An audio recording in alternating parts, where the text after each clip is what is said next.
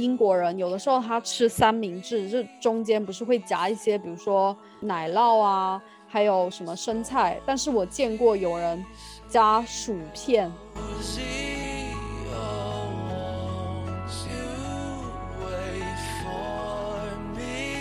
在我以前国内的教育环境下面，我是一个不会说出自己想法的人，因为我就觉得可能我自己资历不够。但是现在的话，我就会我就会直接讲，所以我现在就是即便是没有那么自然，我还是会自己跟自己鼓气，就说好了，你现在可以可以讲一下你的想法，他们不会怎么样，就是你说错了也没关系，就是不要有这种面子很重的、脸皮很薄的一种心态。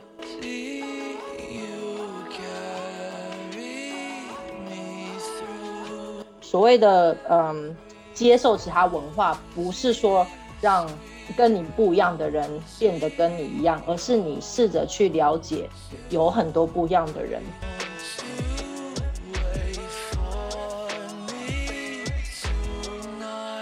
我觉得有一个比较大的改变是看医生的习惯。就是在在台湾的话，可能嗯，如果你今天感冒啊，或是哪里不舒服，我们就会很习惯的去看呃去看医生。通常我们是会我们我们有那种诊所，比如说你如果感冒，你就去那种耳鼻喉科或者什么小儿科。如果是小朋友，你就去看感冒，然后医生就会开药给你，然后你就是觉得 OK，我现在感冒了，我就吃这个药，然后吃这个药之后就会好。可是，在英国不不是这样，就是你基本上很少人会有人就是感冒去看医生，除非你真的感冒到非常严重。通常如果你感冒的话，可能你就自己去超市买一些买一些那种成药，就可或者是你去药局，然后就好了，不会说特特特特地因为一些小病然后去去看看医生。我要再补充一下，然后他们这边的这个呃，算是他们的医疗体系吧，就是跟跟台湾也蛮不一样，在台湾，比如说，OK，我现在过敏，皮肤痒，那我就会直接去看皮肤科，不管是去诊所或者是医院。但是在这边的话，就是你通都要透过加医，就是你要透过 GP，你要先去 GP 看，然后你跟他说你的状况，然后通常 GP 他就已经会先开药给你，然后如果他开药之后还是没有效，他才有可能会帮你转介到。专科医生就是在在医院的专科医生，然后这个这个就是一个很大的很大的不一样。然后那时候我花了也是 一开始我会我会抱怨，我会觉得这边的医疗怎么那么差。但是呢，在英国生活久了，还是会就是了解到，就是他们为什么他们的医疗体系是这样，是因为他们会，嗯，第一个他们的医疗是免费的，就是你平常缴那个国民健保。就是从你的薪水里面扣除，所以它的医疗是你真正要使用的时候，就是可能你只是付呃那个处方签，然后它是一个统一价位的处方签。处方签的药之外，看看诊费是不用。然后比如说你今天开刀，你住院或是什么什么重大疾病需要用什么特殊的疗程，它都是全部免费的。所以在这个情况下，他必须要把他的资源就是留给最最需要的人，就是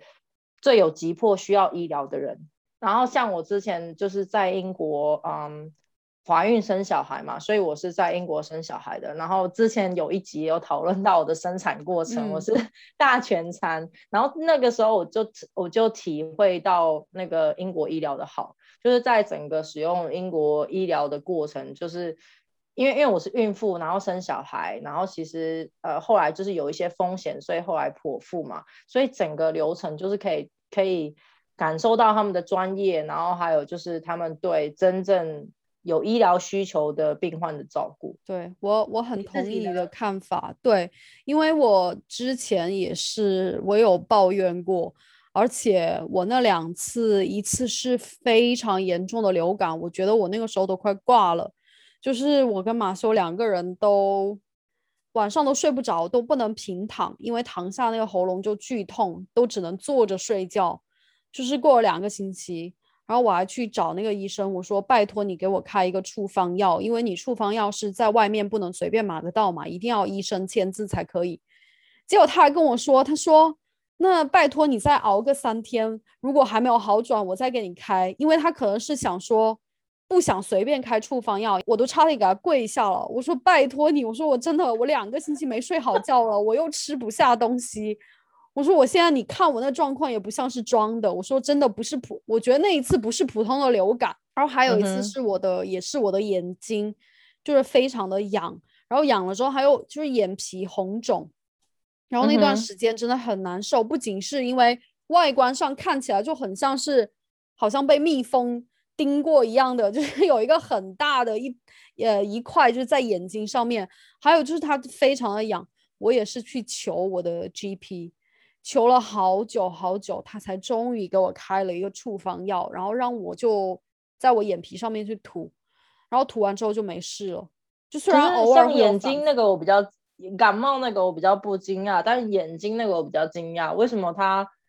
他看你之后，他觉得你不需要涂涂什么药膏吗？你那个眼睛没有，他刚开始他就说你就用。就是你就用热水，用什么毛巾去热敷，就是那种我自己想都想得出来，我干嘛要来看你？他就跟我说，或者你用呃，你用一些没有不含香精的一些润肤露。然后后面我三番五次的去找他，他才妥协。他说，因为这个药我不敢给你乱开。因为开了之后，如果没效的话，那那可能接下来就比较难难办了。呃，我同意你说的大部分，但是有的时候真的是年轻人他不会理你的，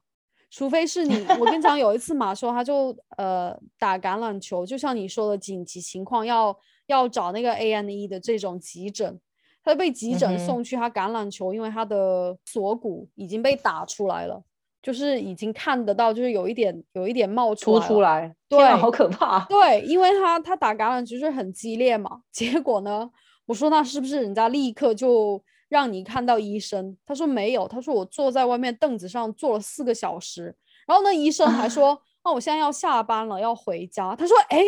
他说我这个不是什么感冒这种小病哦，你自己看一下，我锁骨都凸出来了，然后后面。就是求了很久，那医生才说好吧，那那我帮你看一下。然后我再跟各位分享一下，因为像我老公他是在嗯，他是在药厂上班，然后他所在那个部门是就是基因治疗，嗯，其实基本上就是他会透过，比如说假设你今天有一些罕见的基因疾病或是一些基因缺陷的疾病，他会把你的他就是会把你，比如说抽一些你的血液的样本。然后他会透把那个血液的样本放到一个特殊的机器里面，然后那个特殊机器里面可能再加上其他的一些我不知道是什么东西，但是就是他会把那个血液里面的一些细胞的基因改变，然后那个就是你的那个血液的样本经过这个机器改变之后呢，它再把这个血液输回到这个病人的体内，那啊你你自己本身的那个基因，然后还有细胞就是会就是会。就是会痊愈，你的基因缺陷的这个疾病就就就没有了。这样子的一个，你知道这种基因治疗的疗程是非常非常的贵。我们讲的是可能是几百万欧元或是几百磅一剂，可是你这个一剂就是一劳永逸，你就你就是你就你就好了，你这个基因缺陷就好了。这都是免费的吗？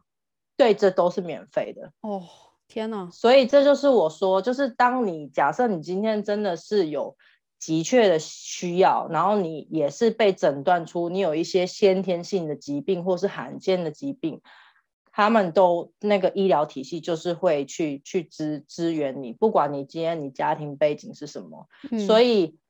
我在这边就是我们在这边生活久了，然后我一开始的时候我会很抱怨这边的医疗体系，但是我后来就可以理解他为什么要这样，因为没办法，他就是。他的资源就是这么多，他嗯，他没有办法去满足每一个人的需求，那他只能就是把资源留给最重，就是最需要、最最急迫需要的人。嗯，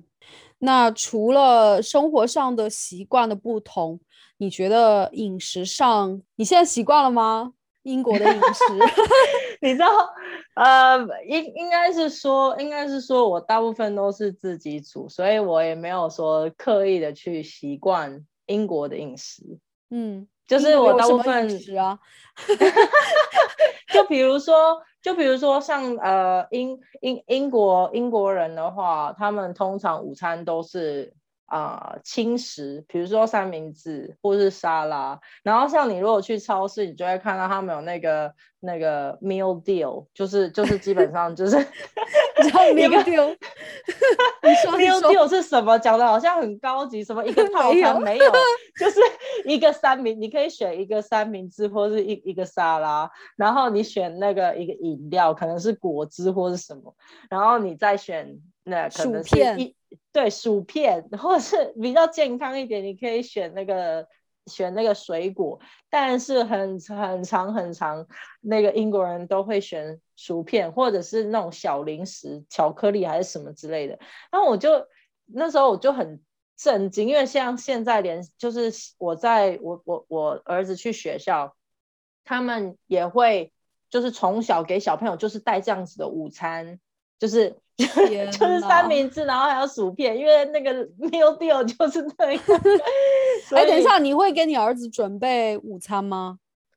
呃，会，就是如果哦，这个这个这个要再讲一下，就是如果学校没有提供的话，我就会准备。就是之前幼稚园的话是呃，你可以你可以选择学校的午餐，你也可以自己带。然后可是，在英国的体制是你从你从 reception，呃，就是有点像是学前班开始，他会提供免费的午餐，一直到好像 year two 吧，好像到二年级。所以现在我儿子是 reception，所以他的学校午餐是免费的，我就没有再给他准备。那之前我都会自己自己准备，但是呢，在英国他不会给你加热的，所以所以我还特地去买一个就是那种保温的午餐盒。对，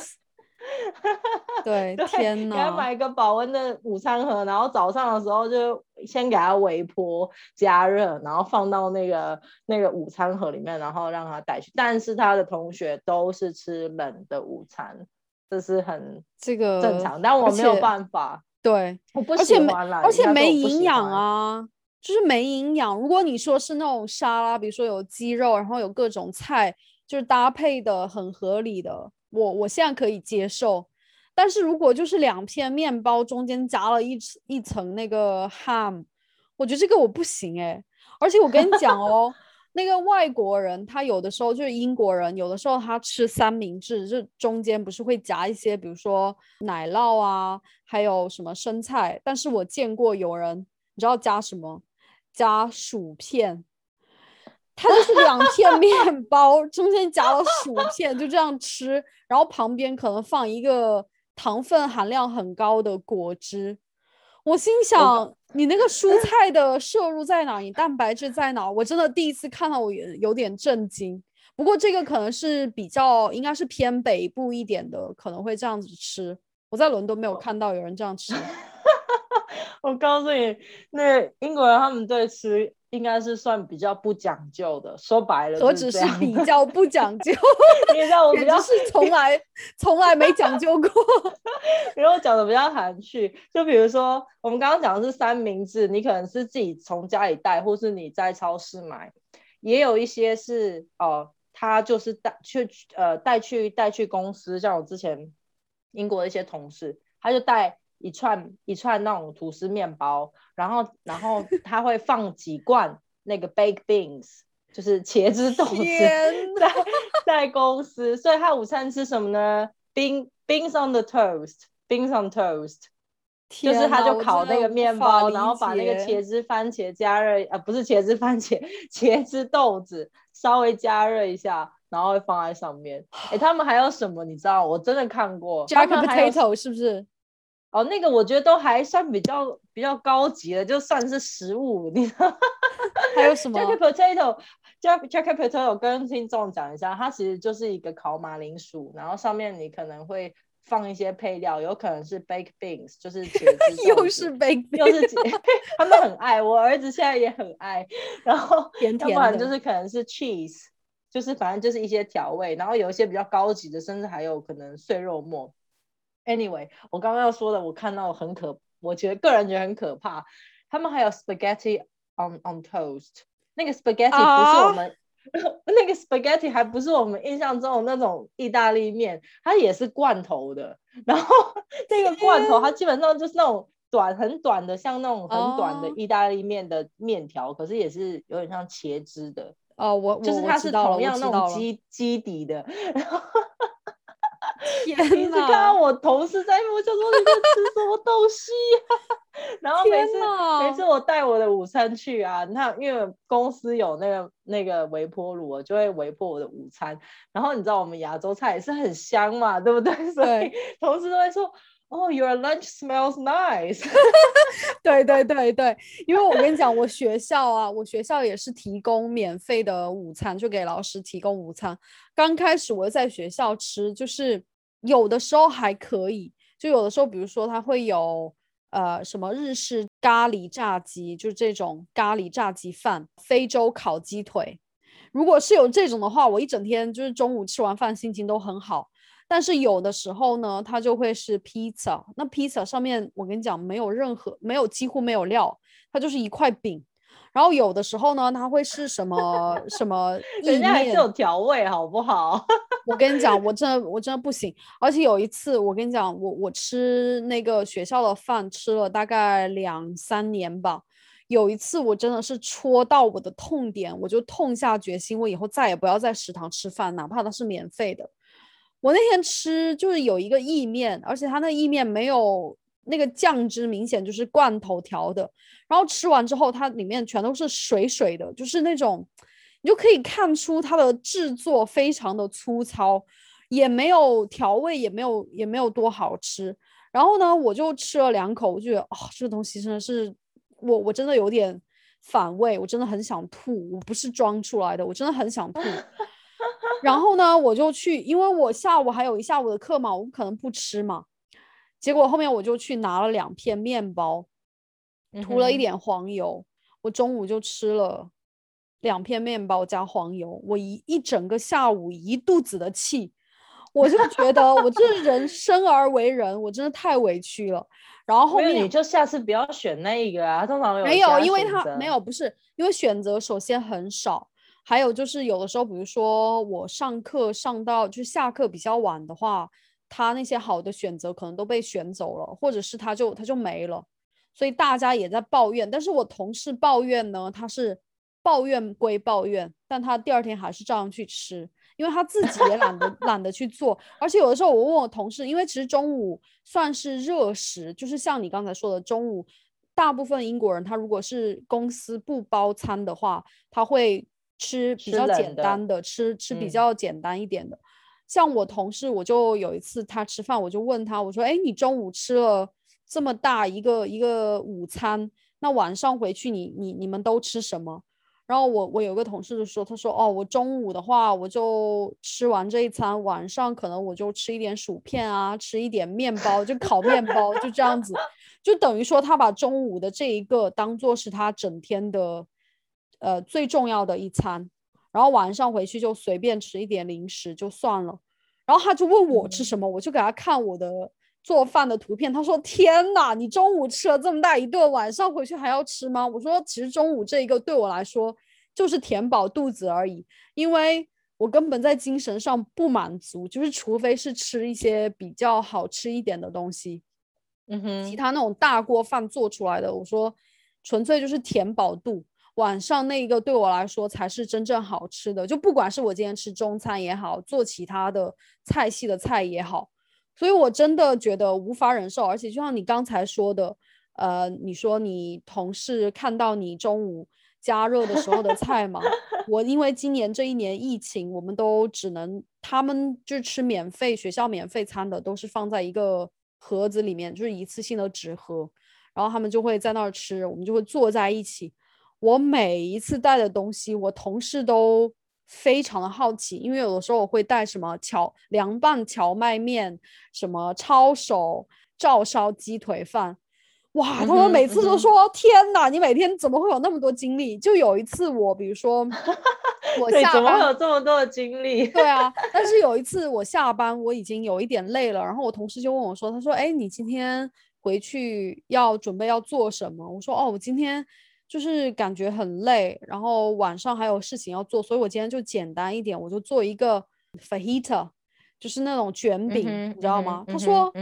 你这这算是简餐吗？那 fajita 对我来说就是一个周末的犒赏自己的一一餐，因为他说太夸张了吧？没有，他因为他真的他说 fajita 真的很简单。等下我们先跟观众解惑一下，那个卷饼就是你那个饼在超市就买好了，买的那个那个，然后那个。那个买超市卖，它是卖一个 set，就是它是一个盒子，里面有饼也有酱，然后你只是要再去买一个生菜，然后买个鸡肉，然后你就是把鸡肉跟那个盒子里的酱把它炒一炒，然后再加上生菜，然后再用那个饼把它包起来，就是这样这么简单的。没有，但是你 要想象一下，它所谓的。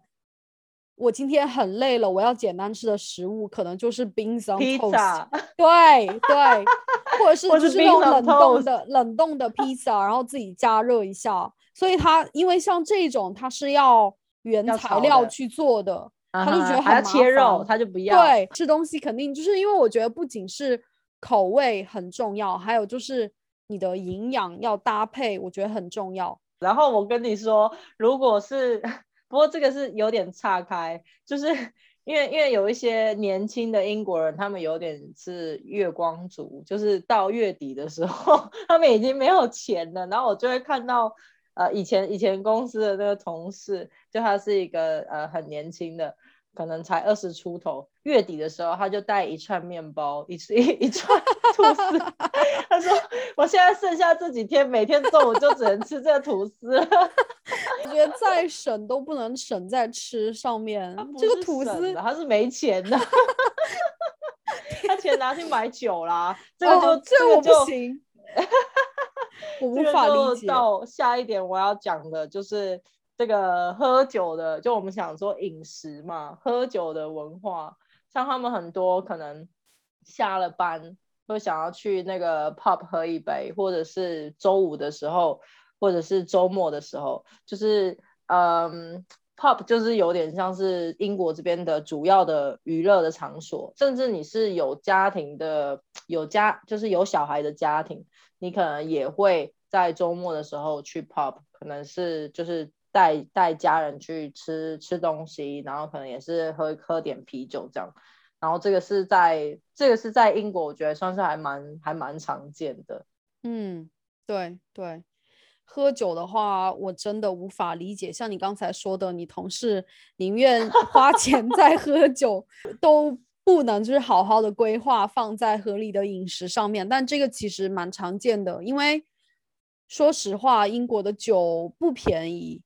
因为我记得，特别是在伦敦比较市中心的地区，我有一次去喝一呃，应该是 one pint of beer，花了我六磅多还是七磅，因为它就它就靠近 Borough Market 附近，就是在非常市中心的地区。我真的是等一下，等一下，等一下，我要我你你你是你是去 pub 还是你是去 pub 啊 pub？你确定？对，一个 pub 的啤酒要六磅多，它是特调的吗？特酿的？没有，真的没有，真的没有。贵的哎，那我们上次去那个那个地方喝，也不过差不多四磅多而已啊。对，那个地方真的买那个。对，但是那个地方它不是它不是 pub 的 setting，它应该就是稍微比较合理的。像我讲的六磅多的这个，连马修他都震惊了，他说：“我去，你这个。”卖的也太贵了吧，但是没办法，就是因为选到那个地方了。它六磅多换算成人民币的话，应该是五十几块钱，五十多块六十块人民币一一品托。我不知道这品托就翻译过来是怎样，就是对我知道是 point，但是中文我不知道怎，应该是叫一品托。我觉得还有一个饮食上的习惯，我也是适应了很久，就是你知道。我不知道台湾，台湾应该也是。台湾不是有夜市吗？在大陆也是有那种晚上很多可以吃东西的大排档的那些地方，然后就是整个夜生活非常的热闹，很丰富，又可以唱 K，然后又可以去就到处逛一下什么的。但是我来了这边，可能也是因为我第一个到的地方是渡轮，我到了渡轮之后，整个门一关，我就。乌漆麻黑的，那外面也没有什么人，然后我就觉得非常的冷清。我想说，那晚上的夜市在哪儿呢？我想要去逛夜市，但就没有，就是没有这个夜市的文化。我觉得可能跟英国的天气也有关，因为它的 英国的天气，比如说冬天，它可能三四点就天黑了，它逛什么夜市啊？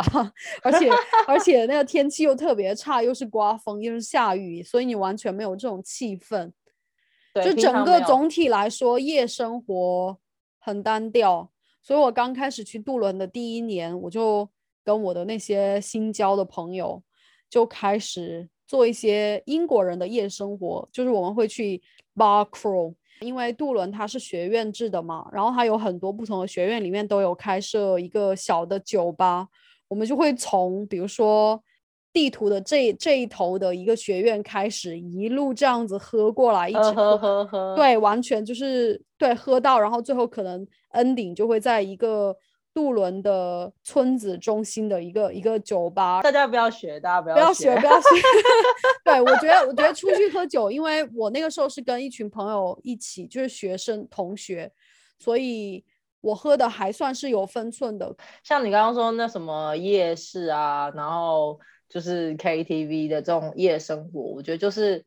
就是他们这里的娱乐的呃习惯或是文化跟我们不一样，就是我们可能是。吃，然后还有我们喜欢唱歌，但是他们这里就是喝，所以 所以他们的夜生活基本上就是像你刚刚说的 pub，他们的娱乐文化就是都是跟酒比较有关系，不然你就是要去看电影，然后呃可能打保龄球吧，打保龄球馆也是会开的比较晚，而且可能如果城市比较大的话，应该。选择会多一点，对对。但是像我这种直接就到了渡轮，就是一个反差很大。刚才你说英国人不讲究吃，我个人是觉得他不是不讲究，是因为他没有被被开发。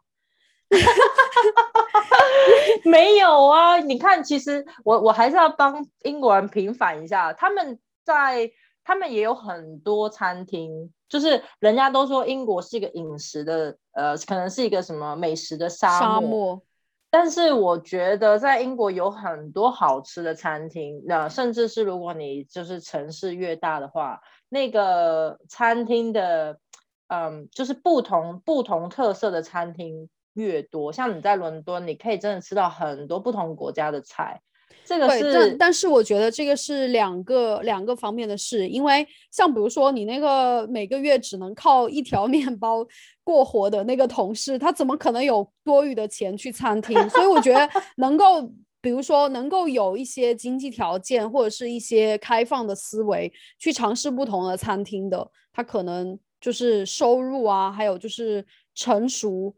可能在不同的阶段，他可能不会说是二十出头或者十八九岁的这样子一个阶段。还有就是真的要看看地方、看城市。像你刚才也说，在大大的城市，像比如说他在一个很小的地方，他可能周围唯一有的就是 fish and chips，还有他的他的酒馆里面的一些对啊 pub pub food，可能就这样子的选择而已。那确实是英国。在大的城市，它有很多的选择，但是人有没有这个经济条件去支付这些餐厅？那我觉得又是另外一个。因为像比如说，有的时候我们我们学校的一些。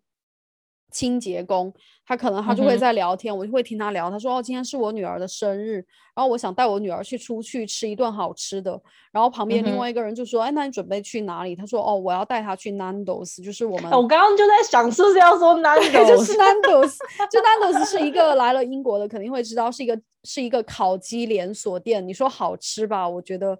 还算是在英国菜里面还可以。对，就是健康吧。”总比那些炸鸡要要稍微健康一点，但是他们就会把它作为一个生日的 event，呃，就是 Nando's 它不算是不算是很高端的，但是他就会以他的支付条件，对他就会去做一个生日的一个庆祝，他就会选择这个餐厅，所以我觉得。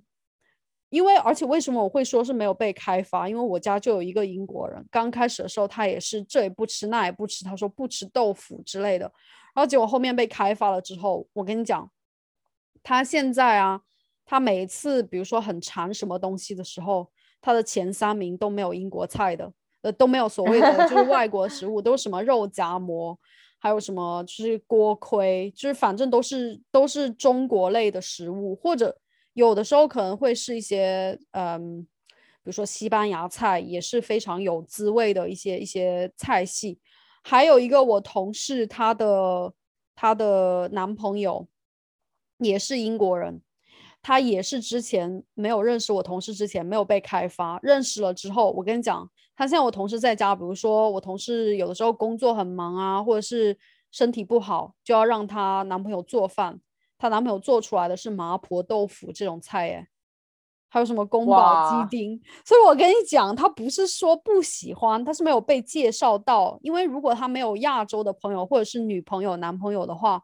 怎么可能会去接触到？因为英国人他吃。中餐啊，我每一次听到都会翻白眼。他说：“哦，I really like the sweet and sour chicken。”然后我每一次我都会说：“那酸甜鸡不是中国菜，而且他们吃的都是一些外卖的那些中国菜。”然后就是什么 lemon chicken。像你刚刚提到，就是你说学校的这个呃清洁工，他带他小朋友去餐厅吃饭，就是要庆祝他小朋友生日。我觉得这也跟他们平常就是没有说常常外食的习惯也很有关系。就是，呃，在台湾或者在在大陆，我们外食其实是相对来说比较便宜的。对，比如说像夜市，其实它的价格是相对来说很便宜，所以大家会，有可能就变成一个休闲娱乐，去逛逛夜市，吃吃东西。但是在这边。外食其实基本上怎么样都还是比你自己煮的还贵。然后你就算是去一些市集好了，像像伦敦有很多市集那种 food market，然后你可以吃到一些特殊的嗯小吃啊，或是外国菜什么，就是那种呃，但是是小吃可以拿在手上吃的那一种。可是那都不便宜，就是你一份可能也都要六磅、七磅、八磅，看你吃什么。所以这个就变成说。你不可能，你如果今你不可能每天吃，然后你也不可能常常吃，除非你就是有这个经济条件。然后等于是你吃，比如说去餐厅，或者是你去这个 food market，它变成已经是一个，嗯，就是一个特别的时候去吃，它不可能，它比较不可能是每天吃。如果你真的每天吃的话，你就变成是你很多钱都会花在食物上面。在外面去吃饭很贵，因为它会加，应该是百分之十二的服务费吧。就是在英国和在美国不一样，美国是要给小费，英国就不一定。但是呢，他会在你的账单上面加个百分之，应该是十二点五的服务费。所以你的账单不仅仅是你的菜的钱，还有额外的服务费的钱加起来，然后再加上如果你要再给小费，那就额外再给。如果你在英国，像吃 Nando's 这种连锁餐厅的，而且它也不是说需要一些特殊材料、特殊食材的一些餐厅，它可能就相对比较平价。但是如果你今天要吃，比如说，呃，好一点的日本菜，或者是好一点的中国餐厅，这种因为它的有一些食材，比如说你花椒啊，还有什么辣椒，还有一些蔬菜，它需要进口的，这种就很贵。像有的时候，比如说。我我之前都觉得可能还好，就是那个价格还好，但有一次我是真的突然发现，怎么那么贵？因为我跟马修两个去吃了两碗面条，就在中国城吃了两碗面条，炒了一个白菜烧豆腐，三个菜，他可能点了一个什么 lemonade，然后就这样子而已。我们两个人两碗面条就这样子很简单的一餐，四五十磅。花了四十多磅，真的，四十多磅算准的，还算准的。对啊，太可怕了吧？我就觉得四五十磅，四五十磅，如果在 Nando's，你可以吃到撑。对对，所以这个就是这个就是一个差别。怎么办？我们讲吃的又一下就差，就是又讲了好多。那我就跳到下一个问题哈。我们今天聊了很多关于生活饮食上的一些习惯，还有我们。来了这么久，对于这些习惯的一些适应，那你觉得来英国这么多年以后，最大的几点改变是什么？像我的话，我觉得是就是重视家庭生活是一个很重要的一个点，就是我会想要去享受生活，所以我的工我的生活不是只有工作，就是工作只是我的生活的一部分，但是我会很重视我的假期，然后我会尽量。在工作跟生活之间要有一个很好的平衡。现在我小孩还小，然后我想要呃多花点时间在我的小孩跟我的我的家庭生活上面，所以我会想要暂时不要有职涯的升迁，就我不想要，嗯，为了那多一点的薪水，但是我必须要付出更多的时间在工作上，嗯，那这就会影响到我的生活。那现阶段我就我就会可能就是现阶段不会想要这样，我觉得这是一个很大的改变，因为在可能我年轻的时候我会。我可能是比较有事业心，或是比较有企图心，然后可能我嗯会花很比较多的时间在工作上。但是后来我在这边生活了一段时间之后，我反而觉得，当然当然工作狂的人也是有，但是我反而就是会慢慢有我刚刚说的那个观念，就是工作只是我生活的一部分，我最重要的还是我的生活。我想要享受我的生活，然后我想要。嗯，陪伴我的家人，啊，我觉得这是就是改变我很大的一点。你呢？我觉得改变我的有好好多点。我觉得我特别是来了英国之后，我觉得我整个人都彻底的变回了我以前的样子。就是我以前，比如说高中以前，我是一个非常开朗活泼，然后就是有什么就说什么，大大咧咧的那种性格。然后后面可能是嗯，比如说环境的影响，还有就是不管是学校的环境也好，你你父母给你的一些建议也好，你就会觉得好像做女生就是要比较收敛、比较矜持、比较温柔一点。所以后面自己就是被迫改变了很多。然后来了这边，特别是最近几年吧，我觉得，比如说在工作上。我以前就是一个非常喜欢自自责的一个人，就比如说我做错了什么事情，我就会把重心放在哦，我为什么这个都会做错？我是不是耽误了我整个团队的一些进步？我就会花更多时间在这个上面。但是现在我就会觉得每个人都会犯错，我不是说给自己找借口，但是我就会把重心放在。怎么样解决这个问题？怎么样让下次自己不犯这个错误？怎么样在这次的犯错当中吸取经验教训？所以我的重心可能就百分之九十放在这上面，百分之十放在 OK，我自己可能也做了一个不太好的事情。我觉得这一个观念的转变很难，但是还好，我现在就是慢慢的，不管是生活当中也好，工作当中也好，特甚至是婚姻。上面也好，我会比较注重在不要去责怪这个人，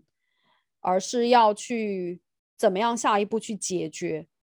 嗯哼，嗯哼，我觉得，而且有的时候抱怨真的没用啊，就是浪费时间，就不如看一下怎么样提升自己。所以这个是很大的一个转变。还有的话就是，嗯，同样是性格方面的，我觉得像在我以前国内的教育环境下面。我是一个不会说出自己想法的人，因为我就觉得可能我自己资历不够。但是现在的话，我就会我就会直接讲。所以我现在就是，即便是没有那么自然，我还是会自己跟自己鼓气，就说好了，你现在可以可以讲一下你的想法，他们不会怎么样，就是你说错了也没关系，就是不要有这种面子很重的、脸皮很薄的一种心态。所以，所以我我觉得改变真的对我来说是翻天覆地的，嗯，这这一点我非常的认同。然后我也是呃进入，就是在在英国生活一段时间，嗯，也也有也有这样子，就是这种观观念的改变。就是以前会觉得说，OK，可能做错了，说出自己做错，好像就是有点丢脸，你知道，就是会觉得面子的问题。但是我在这边，我就会发现。就是他们不会觉得做错是一个呃什么丢脸的事情，就是他就是会很勇于的承认自己的错误，甚至他会很勇于的呃说出自己就是不在行。像像我像我在工作的时候，我现在也会，但是就是那时候我就是从就是从同事当中学来的，就他们会说哦，I'm really bad at this. Can you please help me？他就是会展露出自己的缺点，然后他会。他就是他对这个东西不擅长，他就是说他就是说白了，他不会，甚至是在对上司也是，就是他说哦，这个东西我我我真的不怎么会弄，然后可能就是借由这样子来寻求帮助，然后实际的就是把这个问题解决，而不是说我觉得很多包装对对，很多华人会不懂装懂，人家问他说 “You understand”，然后你就在那边点头，其实你完全都不懂，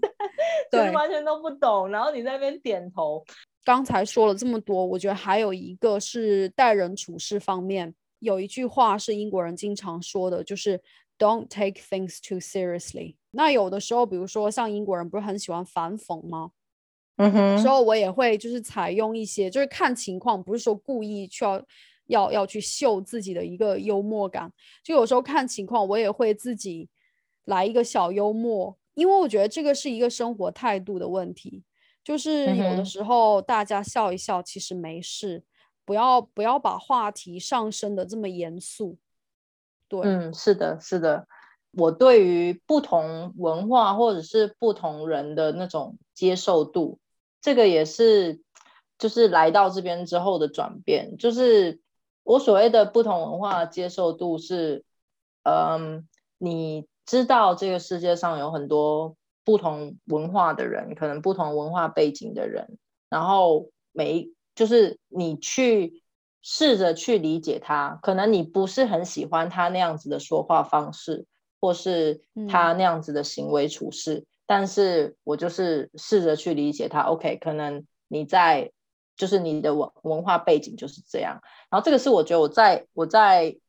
来英国之后，然后去体会到，就比如说他觉得 OK 亚洲菜不是他的菜，他觉得亚洲菜就是不好吃，那我就会觉得 Fine，我没有必要一定要去转变你的想法，你你比如说试过了，然后这不是你喜欢的，那那那就这样，我就也不需要去。嗯，刻意的觉得哦，你为什么？我觉得这个东西很好吃啊，为什么你就不能理解？嗯，你懂吗？就是所谓的所谓的嗯，接受其他文化，不是说让跟你不一样的人变得跟你一样，而是你试着去了解有很多不一样的人。那这个在工作上面，我觉得也嗯，就是也是会遇到，像我们刚刚提到，就是英国人的说话方式，嗯，但我现在的工作其实是。会接触到很多不同国家的人，就是欧洲人，然后也会有美国人，然后当然也是会有英国人。那我就可以很明显的感觉到不同国家的人，他们说话方式是不一样的。可能美国人或甚至一些呃其他欧洲国家的人啊，他们说话方式是比较直接的。然后一开始我就会很受伤，我就觉得你为什么要这样跟我讲话？真的就我不习惯嘛，我就觉得你为什么？而且我就是已经在英国这么久了，我会觉得，你知道，就是你讲话不要那么的直接，然后有时候很伤人。那就像你刚刚说的，就是 don't take it seriously，或是 don't take it personally。我现在就是学会了，因为像像嗯，有一些有一些同事，可能他是其他欧洲的人，比如说像荷兰人或者是意大利人，他们其实说话蛮直接的，他就会说。I don't agree，他就真的会直接讲，然后或者是有时候，比如说我在开会的时候，然后他就说，他就说，Yeah, sure, I think we can take this separately. We don't need to discuss in this meeting. 就是直接打断我，嗯，然后可或者是有时候可能他，嗯嗯，讲话的一些方式，比如说他会说。要去 listen. I'm telling you, blah blah blah blah blah. 然后一开始我会觉得哇，对，你会你会有这种感觉。对。可是呢，后来我就嗯，有点像是换一个角度去思去思考，然后也是试着去理解。呃，我也跟其他朋友一些聊天，然后才知道说，像比如说他说要去 listen，然后什么什么，我们会觉得这个很嗯不礼貌。但是后来我发现说，原来在意大利文。他们讲话的时候，就是会有这样子的字，然后他可能只是直译到英文变成这样，然后而且我就发现哦，他也不是只有对我这样，他可能对别人也是这样。一开始我会觉得哦，好没有礼貌，但是后来我发现他讲话就是这样，你知道吗？对，就是他讲话就是这个方式。然后或者是比如说他可能我刚刚举的例子，比如说他嗯，可能有一些同事他可能在。会里面直接 dis 就是不同意你的说法啊，或者是可能他会打断你的话什么的。那我后来就是觉得，就是有一些国家人，他们就是讲话就是比较直接，他会把他们的想法就是直接反映出来，但他并不是说针对你这个人，他也不是，他就是针对这个事情，然后就是你知道他讲话就是这样，他那个文化背景就是这样，这个就很像。这个就很像你之前举的例子，说你去买咖啡，I want this，这不就很像？就我 们也不是说故意很很没有礼貌，只是说我们直接把啊我要咖啡，就直接这样子翻译过来。对，或者是我们在那个文化背景，我们所表现出来的行为，我们认为是很自然的，但其实可能在其他文化背景是不一样。所以我觉得，就是这个是也算是给我自己的一个，呃，就是我后来体悟到的。就我在英国这么久，接触那么多不不同文化的人，我觉得我我当我会觉得别人的言语或是一些行为让我觉得不舒服的时候。我会退位的去思考，就是把我自己抽离出来。这个是在我来英国之前其实是没有的。嗯，对，我觉得这些都是非常宝贵的财富。因为今天如果是没有出国工作的这个机会的话，可能我们也许会走到这一步，但是也许要花很长很长的时间。所以我觉得，如果要跟比如说现在正在准备出国留学的听友们有什么建议的话，我觉得简短来说就是几点。第一个就是，我觉得留学的过程就像是一块海绵，你就就是要去吸收不同的东西。那可能不是说所有的东西你都放在放在自己的行为上面，但可能就是取其精华，尽量的去吸收，去认识不同的人，去接触不同的文化。我觉得还有一个很重要的是，我觉得留学也好，出国工作也好，最大的作用不是说你今天要去赚多少的工资，要去买多大的房子。我觉得反而这一个整个的历程，像我们十一年在在国外，最大的一个作用就是更好的认识自己，提升自己。我觉得这个是我出国最大的一个收获。因为其实，像你在国外的这个环境相对来说比较真空，你没有国内那些亲戚朋友的一些比较、一些压力，那可能反而在这一个时间，你会反思很多，你会去学习其他的，比如说你英国同事、欧洲同事的一些做法还有思维，我觉得这个是很重要的。那你呢？你有什么一些比较简短的建议要给我们的听友们？